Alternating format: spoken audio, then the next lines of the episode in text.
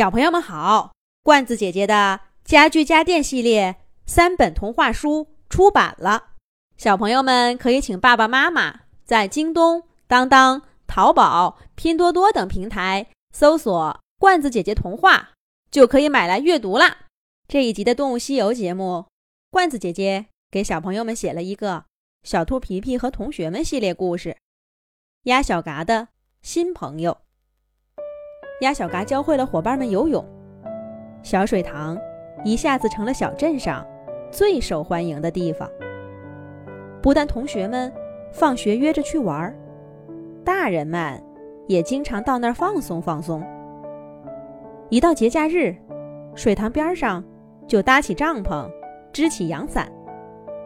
大大小小的动物们在水塘里玩耍着，大家都夸姬小飞这地方找得好。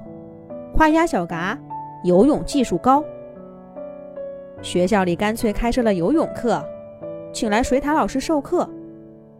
水獭老师直接给了鸭小嘎免试资格，拿一百分。可是呢，鸭小嘎却越来越不爱去水塘里玩了。来呀，小嘎，这里有许多水草，咱们在水里玩个捉迷藏吧。小兔皮皮远远的冲鸭小嘎招手，鸭小嘎挥挥翅膀，大声说道：“嘎嘎，你们玩吧，我不去了。”“那你干嘛？来嘛来嘛，这可好玩了。”皮皮还在兴高采烈的邀请着，果果也高兴的摇摆手臂。在水里，鸭小嘎。总能想出些新玩法，大家都乐意跟他玩。鸭小嘎不情愿地踩进水里，三下两下滑到伙伴们中间，一个猛子扎进水草丛中。它灰绿色的身体巧妙地躲在摇摆的水草中间。小嘎，你在哪儿？姬小飞在水草丛里嚷嚷着。在那儿呢，我看见小嘎的尾巴了。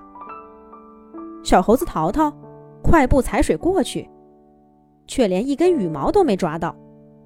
鸭小嘎在水草丛里一会儿潜水，一会儿浮游，一会儿又飞起来。胖嘟嘟的身体化身成水中的精灵，小伙伴们只能看见它，却永远都捉不住。不一会儿。就把大家累得气喘吁吁。哎呀，小嘎，你赢了，我们可游不动了。哎，小嘎，你去哪儿？鸭小嘎可一点都不想休息。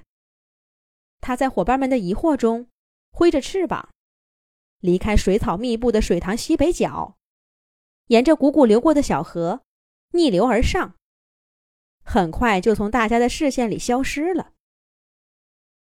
这才叫游泳呢！鸭小嘎脚丫拍打河水的浪花，身体像一艘小船似的在水面上滑动。向下的水流往相反的方向推它，好像在说：“回去吧，回去找伙伴们玩去。”可是鸭小嘎偏不，水流推得越用力，它游的就越起劲儿。咦？前面有个陡坡，河水从坡上倾泻而下，溅起高高的水花，像个小瀑布似的。鸭小嘎一看就来了精神，它脚下一加劲儿，翅膀轻轻扬起，踩着水花往上飞。叮叮咚，叮叮咚，水花敲打在鸭小嘎身上，不情愿地变换了方向。鸭小嘎玩的高兴极了。他在小瀑布上上下翻飞，游了好几个来回儿，浑身湿漉漉也全不在乎。要是姬小飞他们在，准会忍不住喝彩。鸭小嘎心中得意，回头看看水塘的方向。喧嚣的动物群早就看不见了。不知不觉中，鸭小嘎逆着小河游出了好远。他如今站在半山坡上，把整个小镇的风光尽收眼底。小河的尽头，那片小小的水坑，就是跟伙伴们一起游戏的小水塘。从这里看，水塘真是太小了。还有那些汽车大小的房子，真不敢想，大家平常就住在里面。再看看学校的操场，鸭小嘎只伸出一个翅膀，就把操场全都遮住了。哈哈，要是真能这样就好了，一到考试就伸出翅膀把学校遮住，那就再也不用为分数烦恼了。鸭小嘎把整个小镇从南看到北，又从东看到西，再转头看看身后的山川。走，到里边看看去。鸭小嘎站在岸边的小石头上，抖了抖翅膀，又一头扎进川流不息的河水中。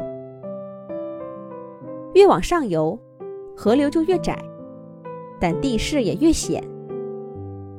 逆流而上的鸭小嘎，时不时被河水冲得东倒西歪，但他却玩得越来越起劲儿了。